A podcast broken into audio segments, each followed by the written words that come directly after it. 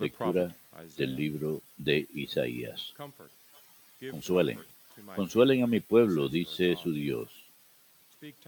Hablen al corazón de Jerusalén, grítenle que se ha cumplido su servicio y está pagado su crimen, pues de la mano del Señor ha recibido doble paga por sus pecados. Una voz grita, en el desierto preparen un camino al Señor, allanen en la estepa una calzada para nuestro Dios. Que los, llaves, que los valles se levanten, que los montes y colinas se abajen, que lo torcido se enderece y lo escabroso se iguale.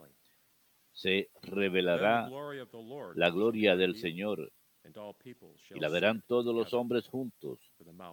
hablado la boca del Señor. Go up unto a high mountain, Súbete a lo alto de un monte, heraldo de. Sión. Da, fuer- da con fuerza la voz, heraldo de Jerusalén. Álzala, no temas. Di a las ciudades de Judá, aquí está su Dios.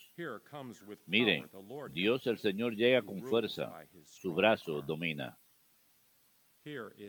Miren, le acompaña el salario, la recompensa le precede. Como un pastor apacienta el rebaño, su mano los reúne. Lleva en brazos los corderos, cuida de las madres.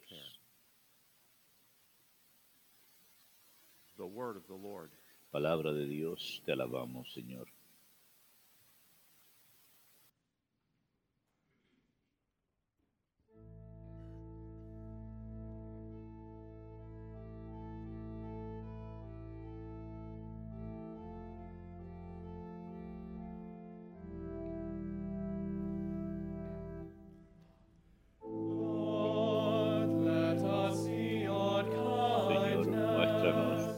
misericordia y danos tu salvación. Señor, muéstranos tu misericordia y danos tu salvación.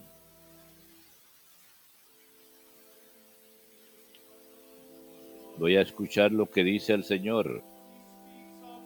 Dios anuncia la paz a su pueblo y a sus amigos. La salvación está ya cerca de sus fieles y la gloria habitará en nuestra tierra. Señor, muéstranos tu misericordia y danos tu salvación.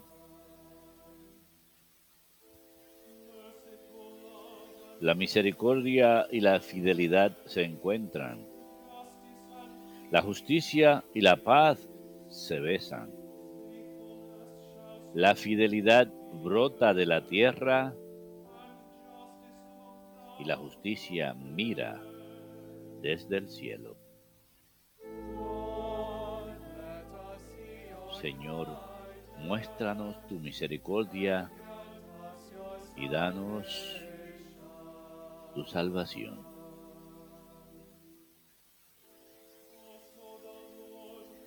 El Señor nos dará la lluvia y nuestra tierra dará su fruto. La justicia marchará ante él y la salvación seguirá sus pasos. Señor, muéstranos tu misericordia y danos tu salvación.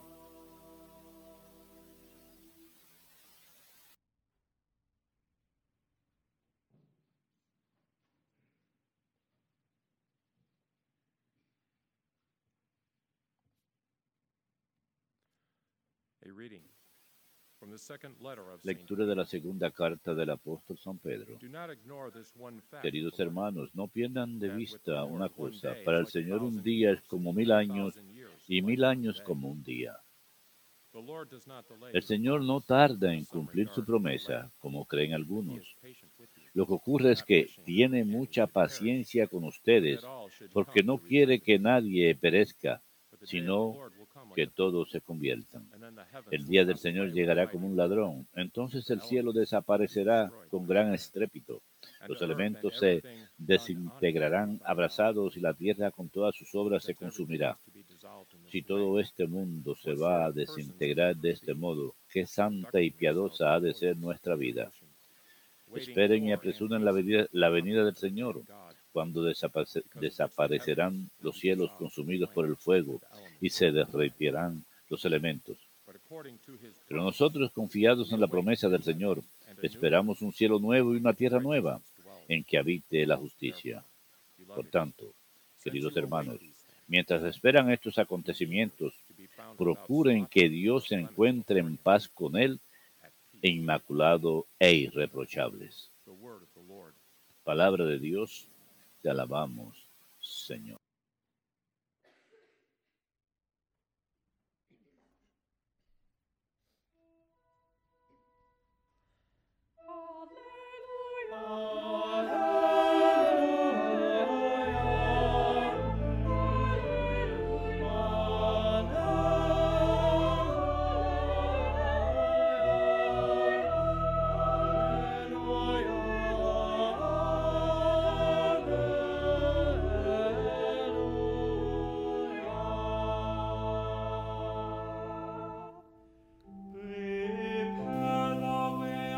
Preparen el camino del Señor. Allanen sus senderos y todos verán la salvación del Señor.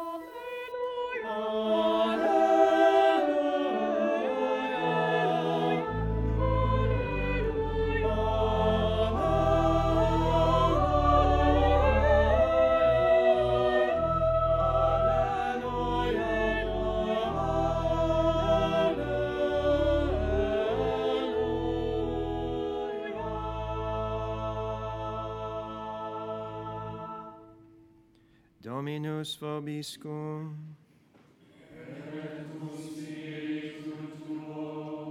Lectio Sancti Evangelii secundum Marcum.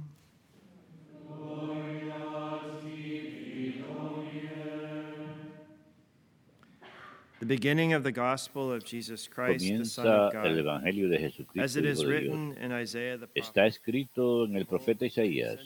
"Sending my messenger Yo envío mi mensajero delante de ti para que te prepare el camino. Una voz grita en el desierto, prepáranle el camino del Señor, path." allanen sus senderos. Juan bautizaba en el desierto, predicaba que se convirtieran y se bautizaran para que se les perdonasen los pecados. Acudía a la gente de Judea y de Jerusalén, confesaban sus pecados y los bautizaba en el Jordán.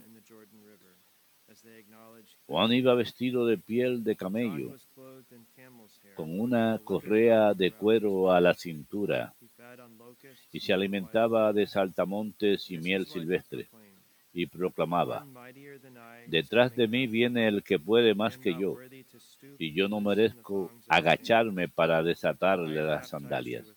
Yo los he bautizado con agua, pero Él los bautizará con Espíritu Santo.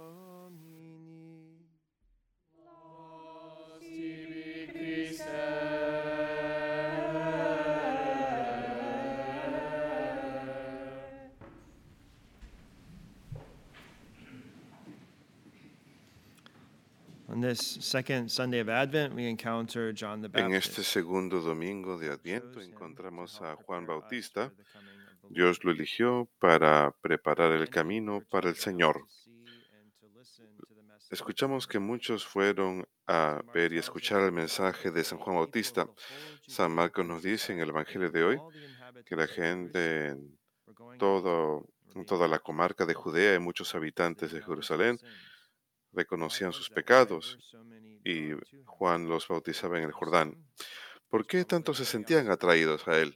Para algunos quizás fuera curiosidad. Sabemos que así fue con Herodes. Pero la razón principal por la que la gente se sentía atraída era por su mensaje de arrepentimiento y conversión y el perdón de los pecados. La gente acudía a él porque buscaban esa libertad del pecado, la oportunidad de empezar nuevamente. Y esto es lo que anhelamos. Deseamos quedar libres del peso de los pecados. Así que el arrepentimiento es algo bueno. Si aceptamos ese mensaje y obramos según él, lleva a la paz y libertad interior, pero requiere humildad aceptar el mensaje y vivir según este, vivir una vida de conversión. Es muy fácil a través de la soberbia tener corazones duros y no hacer caso a ese mensaje de arrepentirnos. Pero a esto nos llama San Juan Bautista el día de hoy, a la conversión, a darle, darle la espalda a los estándares del mundo y seguir a Cristo que es el modelo de toda santidad. Juan Bautista señaló a Cristo a otros como aquel que quita los pecados del mundo. Cristo continúa quitando los pecados del mundo, en particular a través de los sacramentos del bautismo y la confesión. Al hacer uso frecuente del sacramento de la confesión nos da el consuelo del cual Isaías habla en la primera lectura. Cuando él profetiza acerca de la venida de Dios, no vamos a confesión para ser condenados, sino a recibir la misericordia de Dios, recibir paz, sanación y fortaleza, para que Dios nos consuele y para continuar por el camino hacia el cielo. Y en nuestro salmo responsorial del Salmo 85 también habla de la venida del Señor y la salvación que Él traerá. Y además escuchamos de otro efecto de la venida del Señor, de salvarnos, y esto es la paz. Escucharé las palabras del Señor, palabras de paz para su pueblo santo. El Señor continúa fortaleciéndonos con su paz a través de los sacramentos. La segunda lectura de hoy nos recuerda que estemos preparados para la venida del Señor, específicamente con respecto al día, tiempo. Pedro dijo, está aludiendo a los salmos, para el Señor un día es como mil años y mil años como un día. Esto es recordatorio de que el plan de Dios se desarrolla según el tiempo de Él, no el nuestro. En Salmo 90, versículo 4, habla de Dios en oración diciendo, por mil años ante tu vista es como ayer, que está en el pasado, o como un turno en la noche. Así que cuando miramos un tiempo nos puede parecer larguísimo, pero no es nada en comparación a la eternidad. Y si algunos creen que Dios está dilatando sus promesas de venir, San Pedro nos recuerda hoy que Dios está siendo paciente con nosotros. Nos está dando tiempo para arrepentirnos y regresar a Él. Además, San Pedro nos dice que el Señor vendrá como los ladrones. Será en un momento inesperado. No sabemos cuándo el Señor volverá pero sabemos que sí ha de volver. Y podemos decir con confianza que hoy estamos un día más cerca a estar cara a cara ante el Señor que el día de ayer. ¿Por qué nos da tiempo, pues, el Señor? San Pedro hace referencia de que esto nos da tiempo para arrepentirnos. Una tentación muy común es pensar la idea de que tenemos mucho tiempo para arrepentirnos, para tener conversión y aumentar en santidad, que lo podemos hacer después. Pero la realidad es que no sabemos si tenemos el día de mañana. Sabemos que tenemos el día de hoy, pero no sabemos cuánto tiempo tenemos. Otra razón por la que el Señor nos da tiempo es para llegar a conocerlo. Este es el propósito de nuestras vidas, llegar a conocerlo, amarlo y servirlo. Y esto es algo que requiere tiempo. Me puedo preguntar, ¿conozco al Señor mejor de lo que lo conocía el mes pasado o el año pasado o el adviento pasado? ¿Estoy haciendo tiempo para conocerlo en oración, para las Sagradas Escrituras? Porque a través de ellas el Señor se da a conocer a nosotros. Y a medida que aumentamos en nuestro conocimiento en Él, aumenta nuestro amor hacia Él. El Señor también nos da tiempo para hacer un impacto en la vida de otras personas. No se trata solamente de mí, el Señor, y Él desea utilizarnos para ayudar a los demás a que se acerquen a Él. El Señor nos está dando tiempo para que ayudemos a los demás. especialmente si están pasando por dificultades o tribulaciones en la vida. Santo Tomás de Aquino, en su Suma Teológica, habla acerca de la razón por la cual su encarnación, por qué eso no pudo haber sucedido pronto después de la caída de nuestros primeros padres. Ocurrió mucho después. ¿Por qué tomó tanto tiempo para que nuestro Salvador viniera después de la caída de Adán y Eva? Una de las razones que Santo Tomás ofrece es que como el pecado fue resultado de la soberbia, el hombre necesitaba ser humillado y llegar a darse cuenta que necesitaba un liberador, un salvador después de tratar una y otra vez, se hizo muy claro que necesitaba un Salvador, que no podía hacerlo por cuenta propia.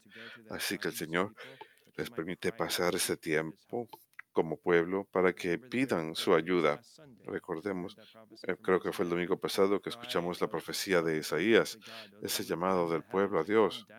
Oh, rasga los cielos y desciende, te necesitamos. Somos un desastre sin ti. Necesitamos a Dios, necesitamos un Salvador y sabemos que podemos intentar todo lo que podamos, salvarnos por nosotros mismos, pero no es posible. Tenemos un solo Salvador, nuestro Señor Jesucristo. Así que es parte de aquello a que nos preparamos en tiempo de Adviento y para celebrar la Navidad, que nuestro Salvador ha venido a rescatarnos y que nos ama a cada uno personalmente y quiere que estemos preparados para cuando Él venga, especialmente cuando venga a nosotros en los sacramentos. Como sabemos, vemos, Él viene a nosotros en cada misa, en cada Eucaristía, y hemos de prepararnos también durante Adviento para su venida cuando nos llame a cada uno a rendir cuentas al final de nuestras vidas. San Pedro también menciona en la lectura de hoy que los el cielo y la tierra desaparecerán y quedarán disueltos por el fuego. Aquí, cuando habla de que desaparecerán los cielos, la palabra cielos no se, refiere al lugar donde vive Dios y los santos, sino el universo. Y sé que no es una imagen agradable ver que, el cielo, los cielos y la tierra quedarán consumidos por el fuego, Estamos hablando de un fuego purificador, después del cual habrá un nuevo cielo y una nueva tierra que el Señor prepara. Y San Pedro no termina su mensaje con un tono de devastación ni desesperanza por la destrucción de la tierra, sino más bien nos dice cómo hemos de responder. Cuando pensamos en las últimas cosas, nos dice, Puesto que todo va a ser destruido, piensen con cuánta santidad y entrega deben vivir ustedes esperando y apresurando el advenimiento del día del Señor. Así que Pedro nos llama a la santidad al esperar la venida del Señor, el regreso del Señor. Y también buscamos poner en práctica el mensaje de Juan el Bautista de preparar el camino para el Señor en nuestros propios corazones, enderezando los caminos, al aumentar en humildad y al permitir que la vida de Cristo aumente en nosotros cada día a través de la gracia y los sacramentos. Queremos poner en práctica las palabras de San Juan de cuando dice, yo debo disminuir y el Señor debe aumentar.